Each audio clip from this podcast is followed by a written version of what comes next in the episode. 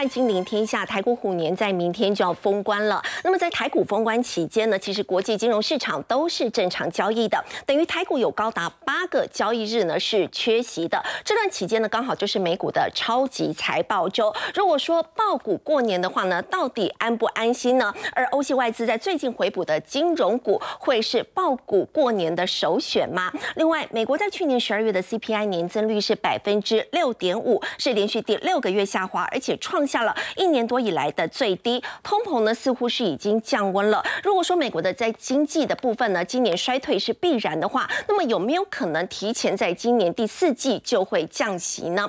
另外，人工智慧的应用呢，又有新的发展了。空中巴士呢，一项名为 Dragonfly 的飞行技术开发计划，已经进入了最后的测试阶段。目标是在紧急的情况之下呢，可以接管飞机，自动挑选最佳的机场来降落。这商机无限的人工智慧，未来有哪一些的限制还有待突破呢？我们在今天节目现场为您邀请到资深分析师谢晨燕，大家好；台经院六所所长吴梦道，大家好；台大电机博士曲建仲，大家好；以及资深分析师陈威良，大家好。好，陈燕，台股虎年明天就要封关了。那么大家都在说，到底可不可以爆股过年？不过我们看到外资其实从今年以来已经买超了超过一千一百亿，是不是外资都觉得很安心？大家也可以比较放心一点。对，因为这一次我们呃过年实在放假放太多天了，总共十二天八个交易日，所以大家也很担心。而且这一次过年不止过得光过得早这件事情之外，还有一个最重要的关键是一月份进入超级财报周。天呐！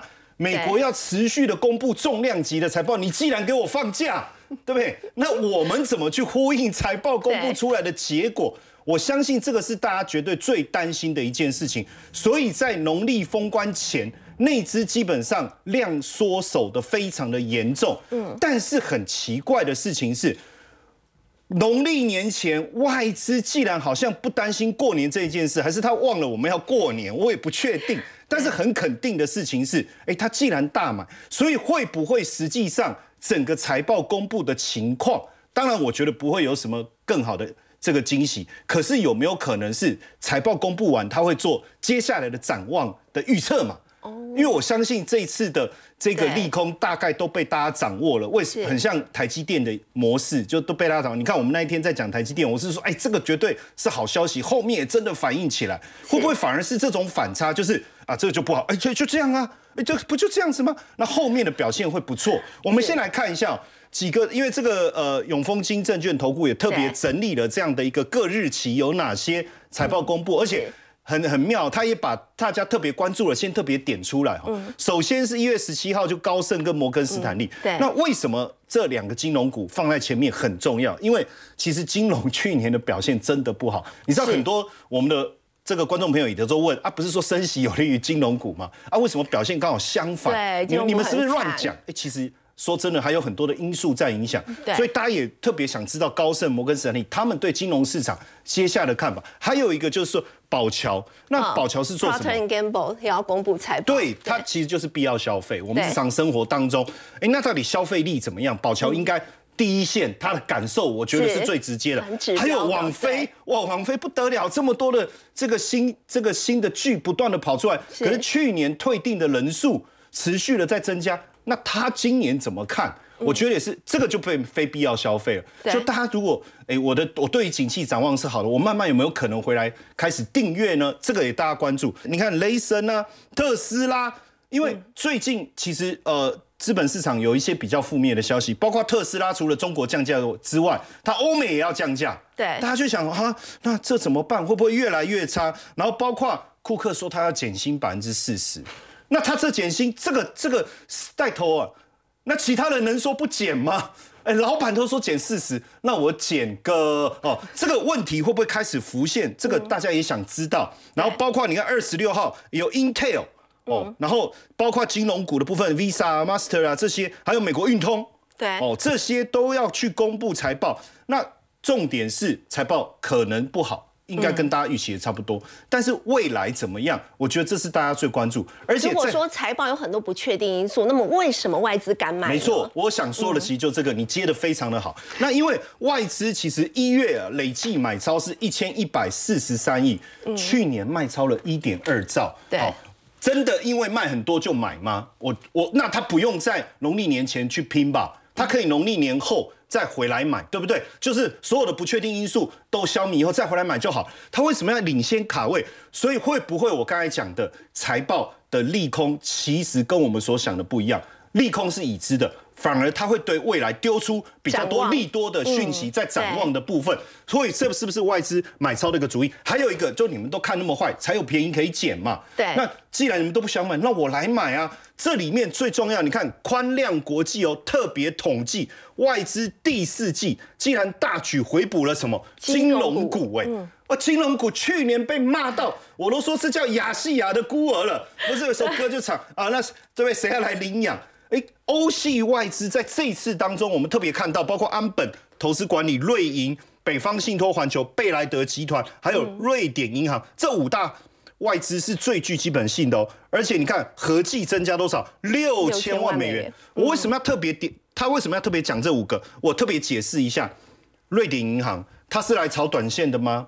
他是来农历年前买一波，农历年后一涨就卖掉吗？绝对不是，因为这里面当中有太多是什么？我们讲 pension fund 啦，寿险的资金，这绝对都是长期的考量。而且他们在买股票，我坦白讲，没有在看线图的，那他们看什么？哎，这个公司未来的展望，还有估值，对，估值就是说这个银行股是不是已经够便宜？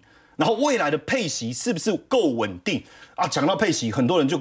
就掉眼泪了嘛，因为都会觉得说啊，我我我今年配那么多啊，我的金融股今年真的还能配那么多吗？不是说去年哎，金融股三大利空，美股的跌，嗯，海外投资的部位损失，债券的部分持有比重最高的，然后股殖利率上升一直跌，这个部分怎么办？认列很多的投资损失，还有防疫保单，哎，可是今年还会需要理赔防疫保单吗？不用了，美股已经底部开始回升了，包括债券的殖利率已经开始走弱了。哎，所以今年整体的表现会不会比较好？所以让它的价格已经低估了，而且最重要的是，我觉得宽量国际啊，它做了一个预估哈，它这个预估很挺有意思的，因为它把今年跟明年可能的配息都算出来了，哇，然后用现在的价位帮各位去估值利率。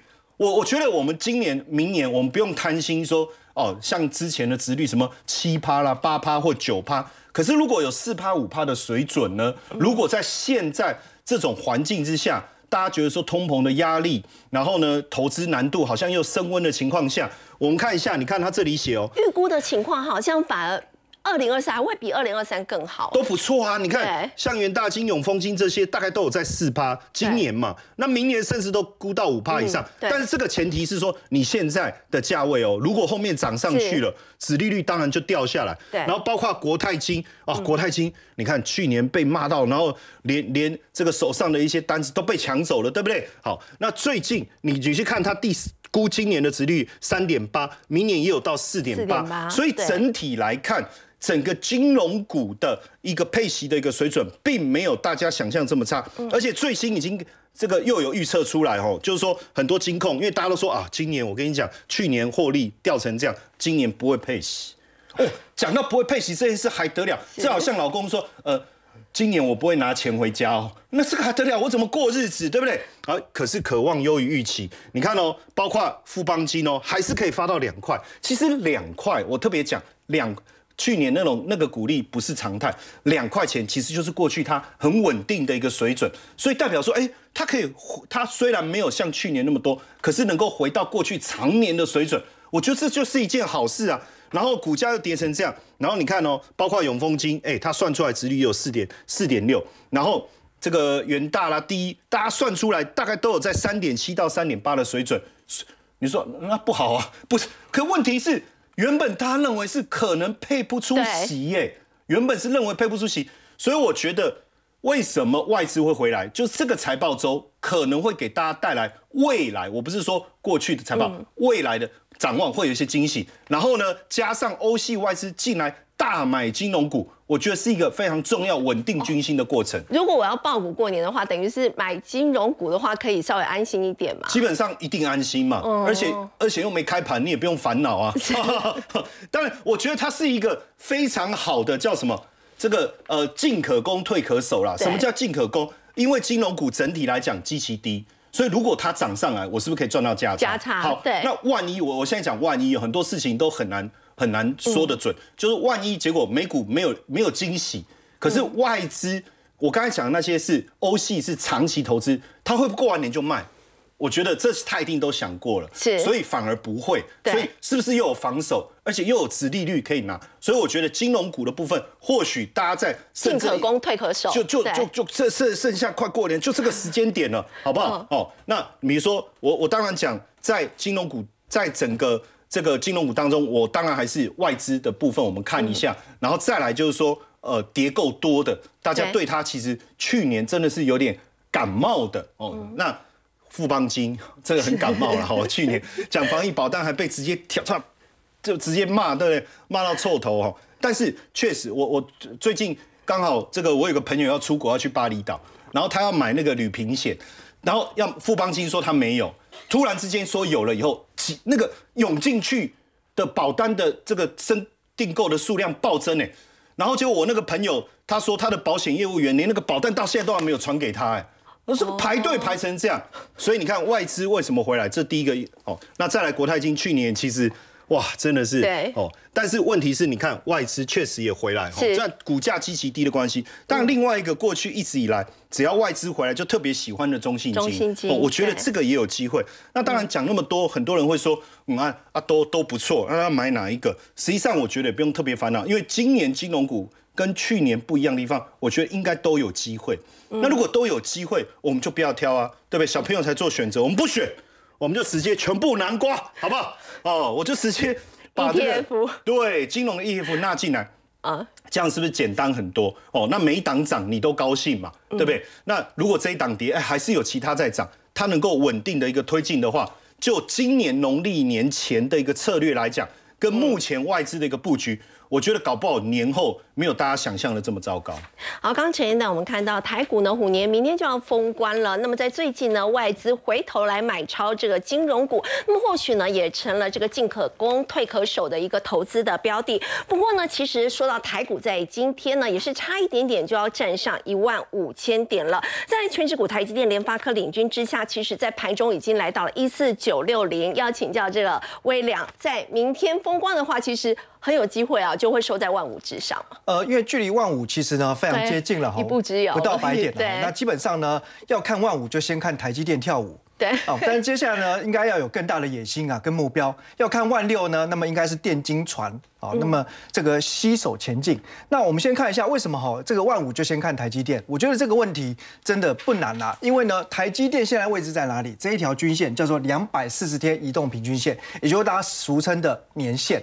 所以其实我们认为呢，年线应该是所谓的长期多空分水岭。那今年呢，坏消息不少。哦，不管是说库存的问题、紧切问题，但是事实上呢，台积电开完法说会之后，外资就是用行动、用钱砸下去来挺它，让它呢股价其实已经来到了年线的位置。是。那因为台积电就是台湾所谓的全王、全职最大的王，所以当台积电如果领先来到年线，通常也就意味着大盘在不久后也会呢亦步亦趋的跟进。因此我们看好大盘目前呢。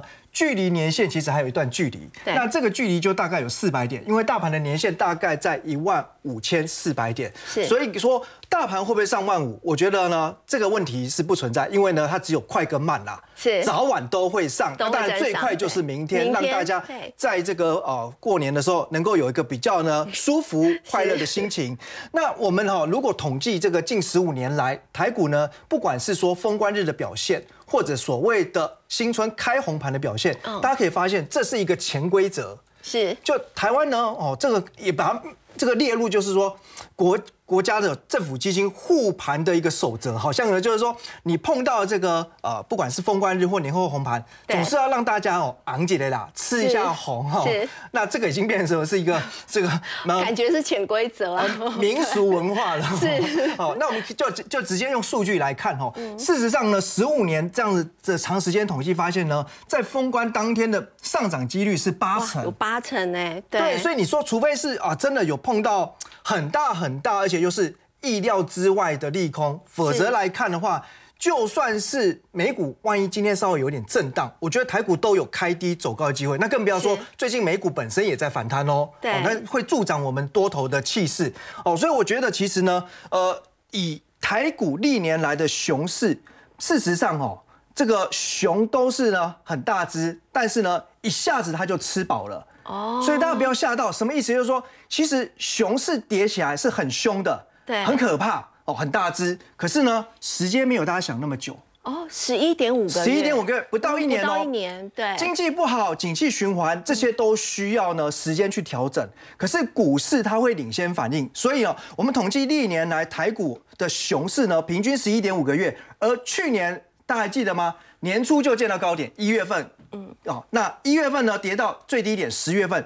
总共就跌了十个月见低点，所以已经呢符合历年来的平均下跌时间。那我们最后回到大盘月 K 的角度来看哦，为什么认为今年可以爆股过年？明明我在强调坏消息很多哦，并不是说现在都是靠利多来推升哦。可是呢，我们如果时空拉回到一年以前，当时月 K D 出现了高档死亡交叉，嗯，那明明市场上呢也可以说是呢一面倒的认为台股将攻两万。对，好，那当时是好消息多，可是偏偏就是一路跌。那现在呢？刚好一年之后呢？哦，情况大逆转哦。对，哎，坏消息很多，笼罩了满天乌云。可是呢，月 K D 低档交叉，是，所以现在看起来各个数据、各个指标哈，其实反而都有利于行情往上弹升。那报什么股票呢？明天还有最后一天去调整。对，除了刚刚陈燕提到的金融股，还有没有其他的这个标的可以参考？我觉得逻辑上来讲哦，就是说，对于外资或投信这些大部位的法人来讲。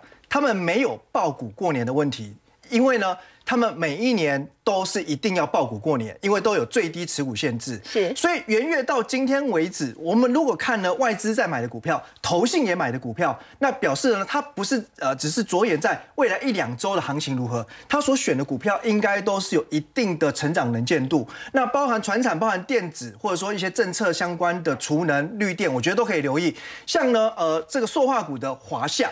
这是 PVC 为主的厂商，那外资投信呢，其实在元月份呢都很积极的一路买超。那么观察呢，PVC 的产品报价从十二月就开始上涨了，而且现在利差正在扩大当中。那还有同业的税收也有利于呢，预期就是年后。报价还能够再往上推升。那在我们看到半导体的光照的部分哦，受惠于呢，因为这几年来哦，其实成熟制成的晶圆光照持续的外包出来，那导致它目前呢有一些极端的价格，甚至呢对客户进行了调涨。那外资投信呢也是呢连袂的买超。在我们看到传产股的玉龙哦，那玉龙其实去年受到防疫保单哦一次性的一个理赔影响，哦让它的财报。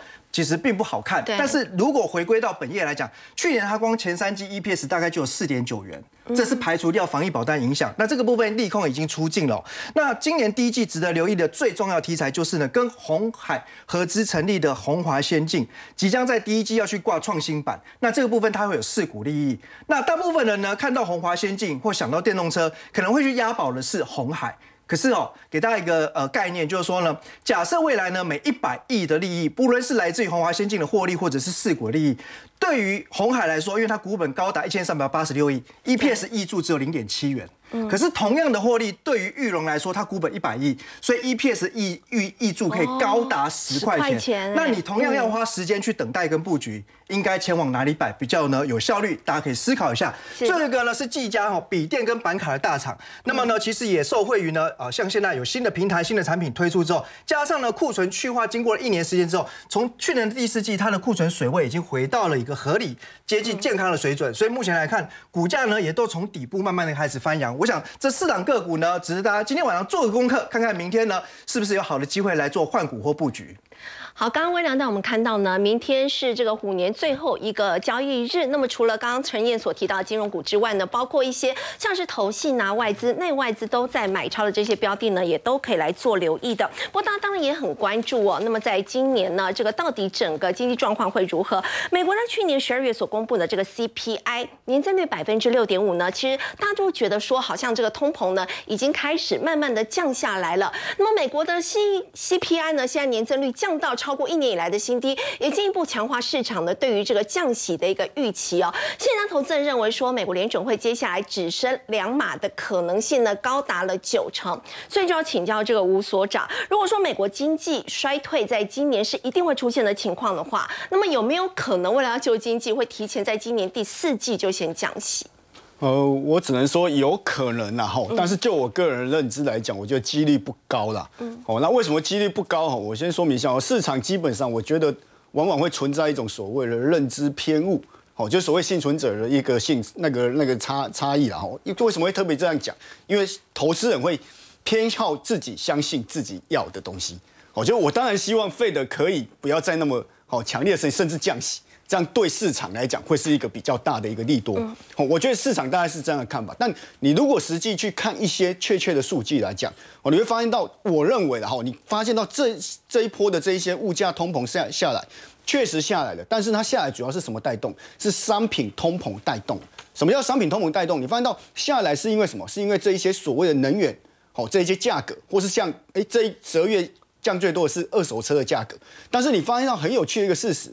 如果相较于商商品通膨，另外一个服务通膨，我们讲服务通膨就是跟服务有关系的这些通膨，竟然还创下四十年的新高，哦，你就会很很诡异的一个现象啊。那服务通膨里面又是什么东西比较在比比比较重要？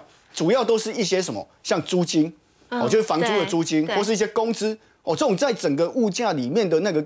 那个占比大概都占了四成以上，是哦。那我的意思是说，为什么要特别强调这种服务通膨？意思就接下来，哎，通膨看起来下来，但我觉得它下来的速度不会比你哦想象中那么的快啦。就它下来，哎，它可能会慢慢缓慢下，而且会在高档维持一段时间。哦，那如果在高档维持一段时间的时候，以费德的角度来看这件事情的时候，他就会想说什么？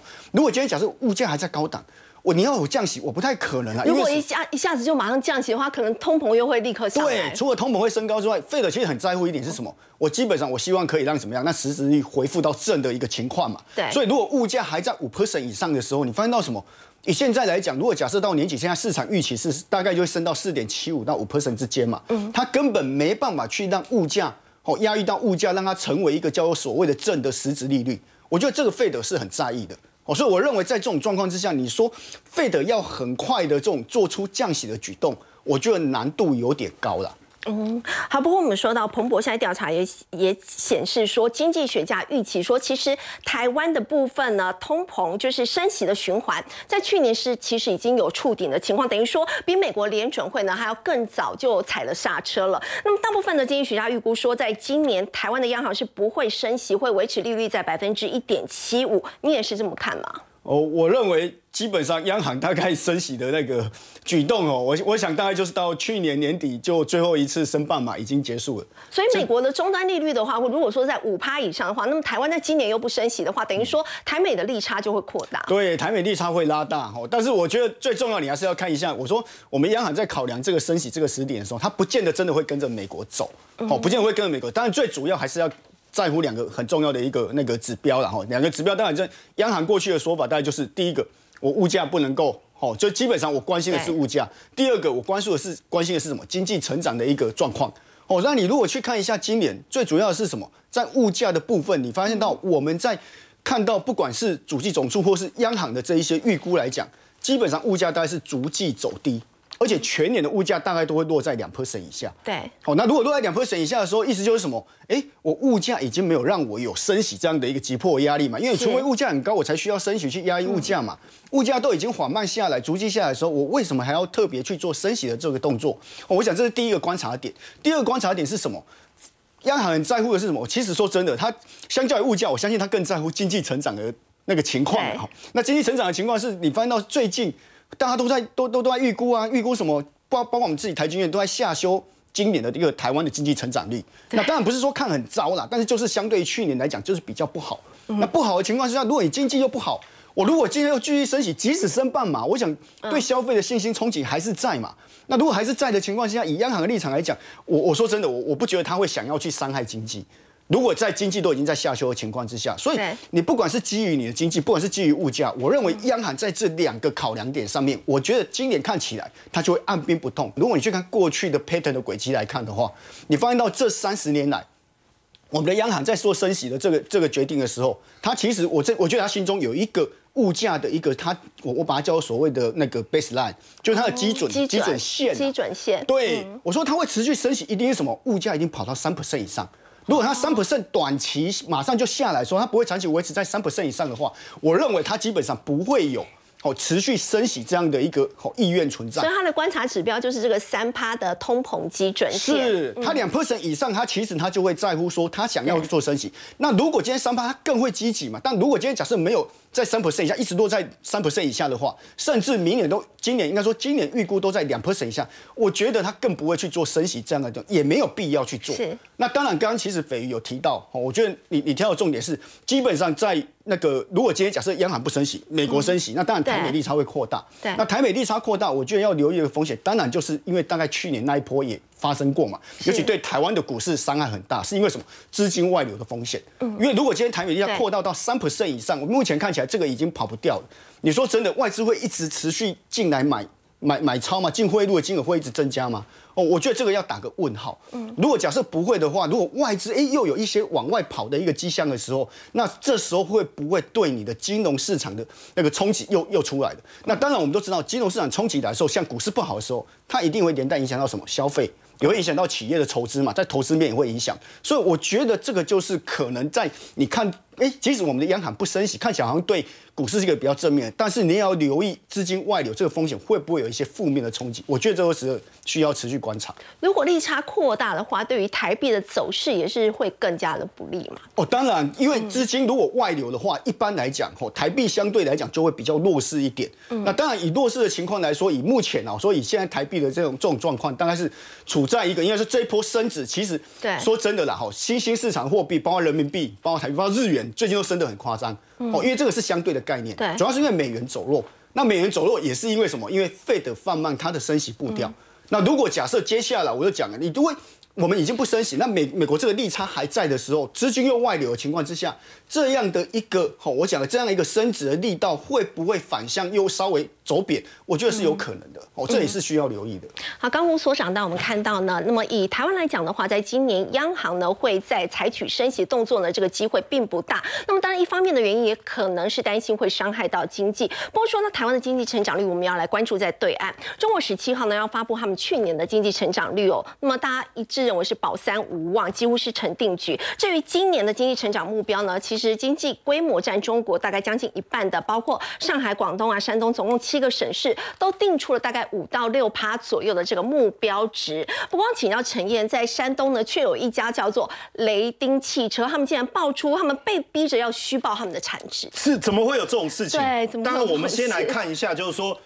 呃，去因为要公布去年第四季跟整年度，我们大概就知道，去年第四季基本上大概百分之二啦。那去年整年度一定也保山无望，想也知道为什么去年整整年度的状况这么差的情况下，房地产也有问题，消费也不彰，大家都被关在家里，所以大家其实最关心的是什么？我觉得不是季第四季的数字，也不是去年整年度的数字，现在你们要做的准备是什么？今年准备好了吗？对，因为现在。我跟你讲，比较保守的外资估今年中国的 GDP 是多少？四点八。那比较呃，不要说浮夸，就是说它比较积极一点的看法的，认为有到五点五，甚至五点七的。那当然，你的依据是什么？大家也想知道啊。就是说，你们外面的人一直在喊它的经济增长率。好，现在开始两会了嘛，对不对？好，三月是大这个全国的两会，但是现在各省级的行政区也在两会了，那你就要定啊，今年的目标，对不对？你数字来喊。你要喊多少？哎，我看到这个海南，这个海南啊，让我很兴奋啊！他喊出九点五啊，嚯，不是不得了啊！有这么多人呢，光三亚可能就贡献很多了哈。然后西藏喊出八，然后江西跟新疆也喊出百分之七。天哪！那如果大家哎，三十一个省区对今年的目标都定这么高的话，那看得高兴嘛？那你今年应该五趴六趴没有问题。好，所以呢，我们就看到，当然这个是比较。比较小的，它对 GDP 的贡献比较小。我们看比较大的，上海、江苏、浙江、广东跟山东、河南、四川，这个比较大的，它定多少？哎，也都有五到六。哎，那你看比较小的，哦，有八有九，大的有五到六。那你今年五五趴以上肯定没问题啊，哇！然后呢，基本上你看，中国科学院也发布预测说，哎，年增长率对不对？可能在六趴，哇！那当然第一季。可能差一点，因为毕竟新冠疫情刚爆发，所以估第一季可能低于四点二。哇，那如果你整年度可以在六以上，那是不是第二季以后的后坐力是非常强的？是。可是这个数字喊出来，高兴归高兴哦，我要提醒大家，因为突然你刚才讲的钉不是钉钉是雷丁啊，哈，突然想成钉钉，这个雷丁啊。哎，他这个汽车的创始人李国兴，他控诉什么？他既然说就是上面的长官，就是这个委县委书记，嗯，既然逼他说你给我虚报产值，而且是从去年三月就一直做这件事情，这个说起来也太让人失望了。你看，二零二二年三月到十二月哦，他说，哎，你你把你的那个销售啊报到多少？六十七点二八。那你说哦，那原本多少？六十六点多，那我们加一点点嘛，对不对？哦，数字好看一点，不是哎。实际是二十点四五，差这么多。对你考三十分，你叫了，你跟老师老师说，哎，可不可以给我九十？这个差太多了吧？哎，这个落差虚报四十六，那这个虚报的数字出来用笔改而已嘛，对不对？那这样就产生一个问题了，那不免让我们担心，刚才我们在讲的这些。你不要讲说，哎，就是瞄瞄准月亮，至少可以打到树上的鸟嘛。你不能用这个逻辑嘛。你这个是我们在估今年的一个经济产值的时候，会不会有很多是灌水的成分在里面呢？对。但是我要我也坦白讲哦，这个这个是公开的秘密，就是基本上一直以来就是你没有灌水，你还会觉得不舒服啊？为什么？因为常年都灌水，这次没有灌，你还不踏实哎，会不会产生这种？诡异的一个现象，而且我跟各位讲哈，基本上数字好看哦，那在企业上面似乎也被要求听话，其实好像变得更重要。我们来看一下哈，这个是阿里文娱，就是阿里集团底下的阿里文娱，它的阿体系里面有一家叫鹿角信息科技。好，结果中国有一个互联网投资基金，在去年底投了它多少？百分之一，百分之一，对我们来讲。这个没什么了不起，你就是参加股东会拿赠品了，不是？基本他直接任命了一个董事会成员，就直接董事会成员就一趴就可以了。这个叫杠杆的力量，就是说我只要一趴就可以了，我一趴我就进去当董事会，董事会可以做什么？我可以有否决权啊！你要做这个，嗯，哦，不行哦，你你你的整个公司的经营的方向。基本上就被这百分之一给决定。我我讲我不夸张，你看腾讯，腾讯最近不是抓了很多那个高官贪腐吗？四十八个吗？然后好像一直都有哦。他说奇怪，怎么抓不完，跟蟑螂一样，抓了又有，抓了又，而且越来越多的感觉，大家好像都不怕。那实际上这个部分，一方面是不是要做给上面的看，做给政府看？你看我们很认真在抓贪腐。另外一个，大陆官方目前在推动的这个叫做什么黄金股？其实就是百分之一，百分之一，我掌握了百分之一，那我我就拥有决策权、主导权。你看，深圳政府也要来收购它是这个股份，所以是不是？其实腾讯未来你可以直接讲，就基本上就是国企的概念。但没有，这是民营的。为什么？我们只有占百分之一啊！你不要误会，我们这个不是国企，我们只有占百分之一。我这个还是民营的公司，可是最后的决策权是什么？我们来看一下，黄金股就是由政府。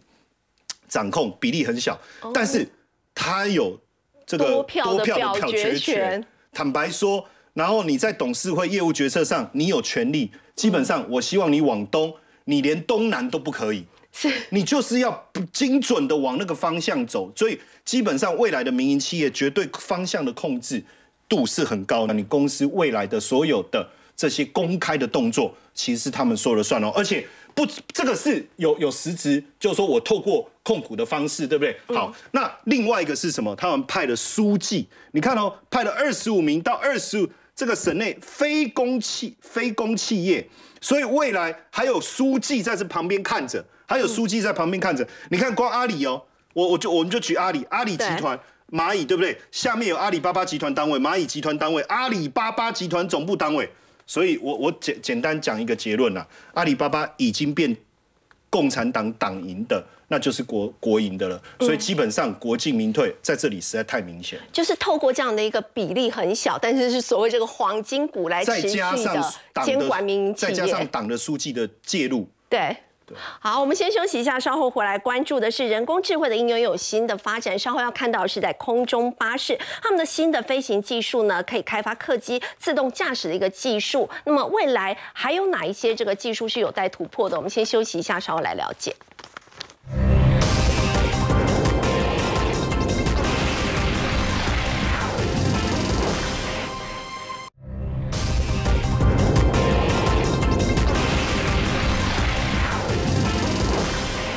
说人工智慧的这个应用又有新的发展了，像是空中巴士，他们最新的飞行技术的曲博，在紧急的状况之下就可以直接来接管飞机安全的降落对，我们上个礼拜好像才在谈这个聊天机器人，其实人工智慧还有很多新的应用，所以我们来看最近有什么新应用。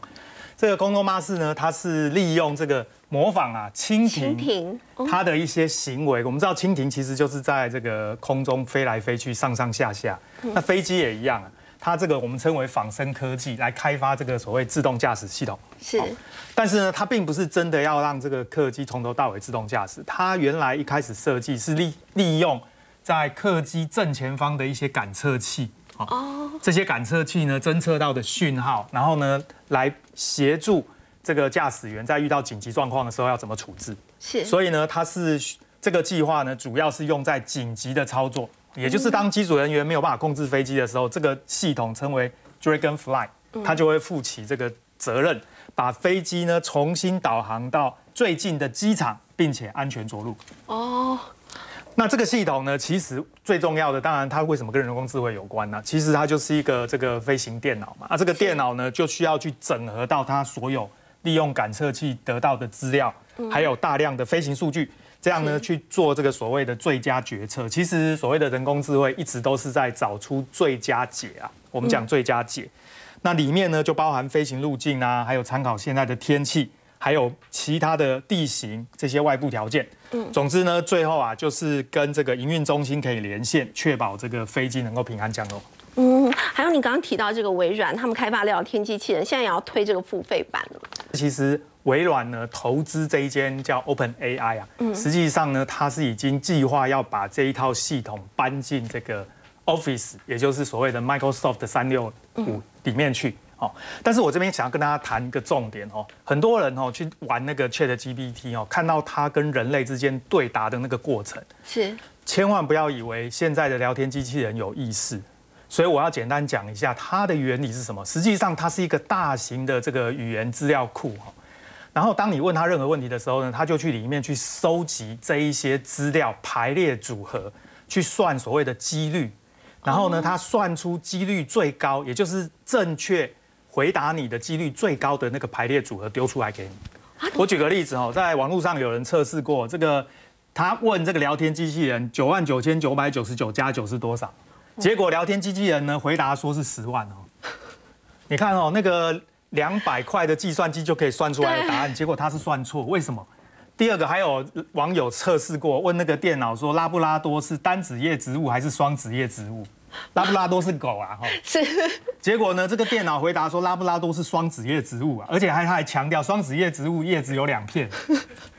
所以我要强调为什么会发生这种事情，原因很简单，因为训练的时候你喂他一堆资料，对，他看过的东西就记住，没看过的东西呢，他就找一个看过资料最接近最像的当做结果丢给你。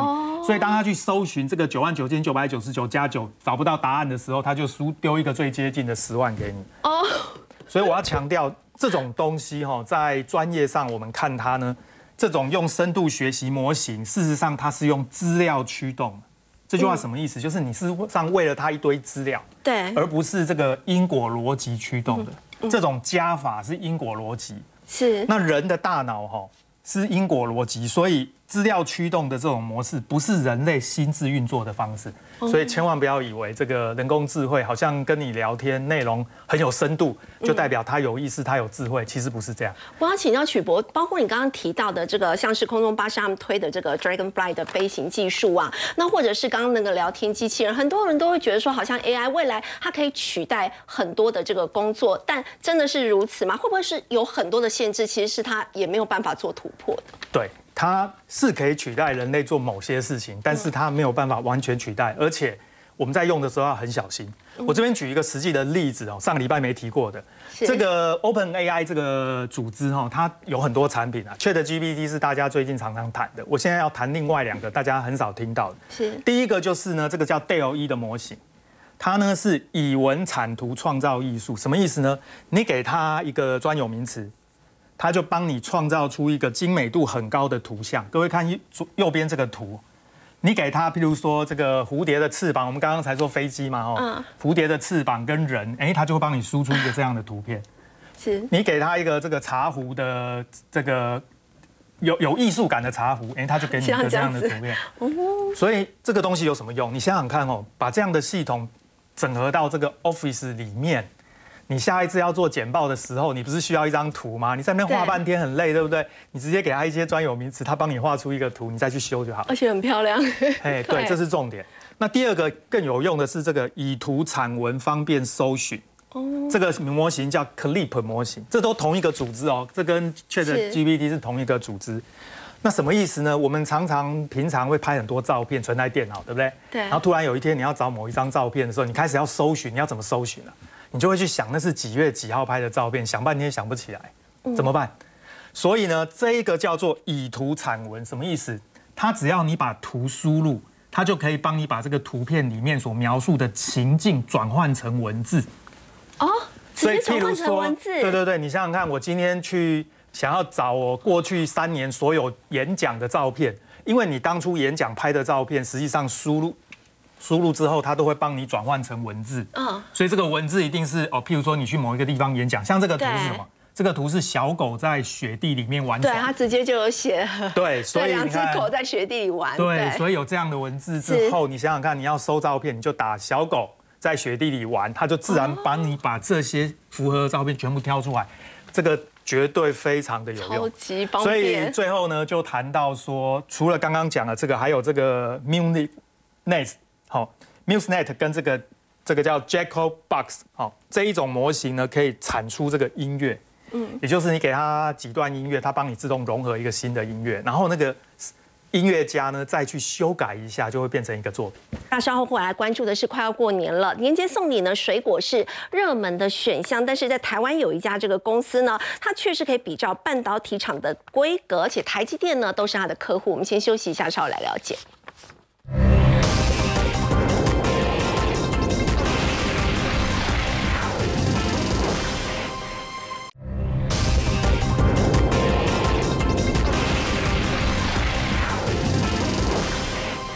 我们说年节送礼呢，水果一直都是热门的选项。不过您可能很难想象啊，有一家公司呢，连切个水果都要比照半导体厂的规格微量，而且台积电、广达都是他们的客户。哎，对，其实如果大家有到全家或 Seven Eleven 或全联去买过那种一盒一盒切好的水果，对，其实通通是来自于呢福和生鲜这家公司。嗯，它是目前台湾最大的生鲜蔬果的这个切切厂。那我们如果看这家公司它过去的发展哦，很特别，因为它一开始当然呃几十年的时间，它是在做水果的批发买卖，但后来一次转变的契机哈，是是所谓的一个大卖场。万客隆来台湾之后找上了他，这有点年纪的还记得哈。万客隆在大卖场，那他提供这个生鲜水果。那到了后来，其实包含像好事多啦、家乐福、大润发的水果也都由他来供应。然后呢，还有一次很大的转变是在二零零四年，当时就是全家哦看准了这个粉岭族外食想要买水果来吃的商机，因为个人其实买水果不要买一大堆，而且更不要有那些什么还要洗啊、切啊，对，很麻烦，那个很很繁杂的程序。所以呢，这一盒一盒的就。很适合哎卖给呢个人来吃享用哦，所以呢，其实当时全全家就找上了这个呃福和生鲜来做合作。那要讲到这个水果哦，其实毕竟是食品。安全最重要，嗯，所以呢，它是国内第一家透呃这个通过 CAS 认证的哦。那怎么样去取得这认证哦？我们讲它的这个所谓的呃节切式哦，是要经过全身都要消毒才进去，所以这个要求的严谨哦，这譬喻为几乎是等同于半导体的无尘室嘛。所以这个这个标准哦，当然难怪台积电也能够认同哦。所以其实像员工餐厅啊，哦，这包含台积电。呃，广达啦或友达哦，宏达电都是用它的水果，所以我说哈，这个水果要有点品质的问题，工程师要吃拉肚子，还影响到台积电良率啊，不是开玩笑啊。不过就是说，其实他在二零二一年的时候哦，他其实又去做了一些呃新厂的一个扩充跟投资，那这里面呢又是一次很大的突破跟转变，因为跟日本取经。那么引进了呢全自动的温湿度的监控设备，那这些温温湿度监控设备其实就关系到水果的熟度，啊，因为你要怎么样让水果有最佳赏味期，然后呢能够让消费者呢哎能够买回去是品质维持在一个最好的一个状态。那过去其实大部分哦这果农都是靠人工的经验种一辈子的水果，就是靠这个人工我的经验判断到底熟度如何。对，那同一棵树呢，可能其实种出来的这个甜度熟度也不一样，但是它透过 A。AI 侦测哈，让一个这个所谓的一个呃果市里面所有的水果的熟度都是完全一致的。嗯，哦，所以其实这个部分它也能够呢，哦，大量投资之后降低了人力的成本。那二零二一年还有一个呃转变的契机是来自于当时中国就是针对台湾的凤梨世家呢下达了出口禁令。对。那因为呢，呃，世家大概就是十二月是产季，那眼看呢九月的禁令距离呢产季剩下三个月不到的时间，那果农呢其实辛苦了一整年，就是等这个丰收的时间。那万一这个化为乌有的话，糟糟糕，因为呢过去怎么办？对呀，卖到中国的比重是最大的，那所以呢农委会就找上了福和生鲜，希望呢能够把这些啊凤梨世家透过呢冷冻变成食品，急速冷却。对，然后他去找了很多的这个冷冻的机器设备哈，那一般业界。呢，要这个急速冷冻哦，大概是用负二十度或负十四十度。他们尝试了很多之后，最后选择用负八十度，因为他发现呢，这个可以让这个冰晶很细。那这个所谓的粗细的差别什么？如果是负二十度，这个水果的冰晶哈啊，这个其实比较粗，所以吃起来呢，它感觉口感像低压冰。但是如果你做到负八十度呢，他说哦，那种绵密的口感比哈根达斯冰淇淋还要好吃啊。哦，所以其实呢，现在它的一个冷冻哦，也让它呢哦对业绩的贡献占比逐步的在增加。那同时呢，也打入到更多海外市场，像日本啊、像澳洲、新加坡等等。所以我想，其实一步一脚印的扩大投资，那么也让呢台湾这个水果王国。我被世界越来越多人看到。好，的确像微良说的，台湾是水果王国。不过我们说到，如果出口的表现不好的话，在今年到底内需还有没有机会呢？先休息一下，稍后来关心。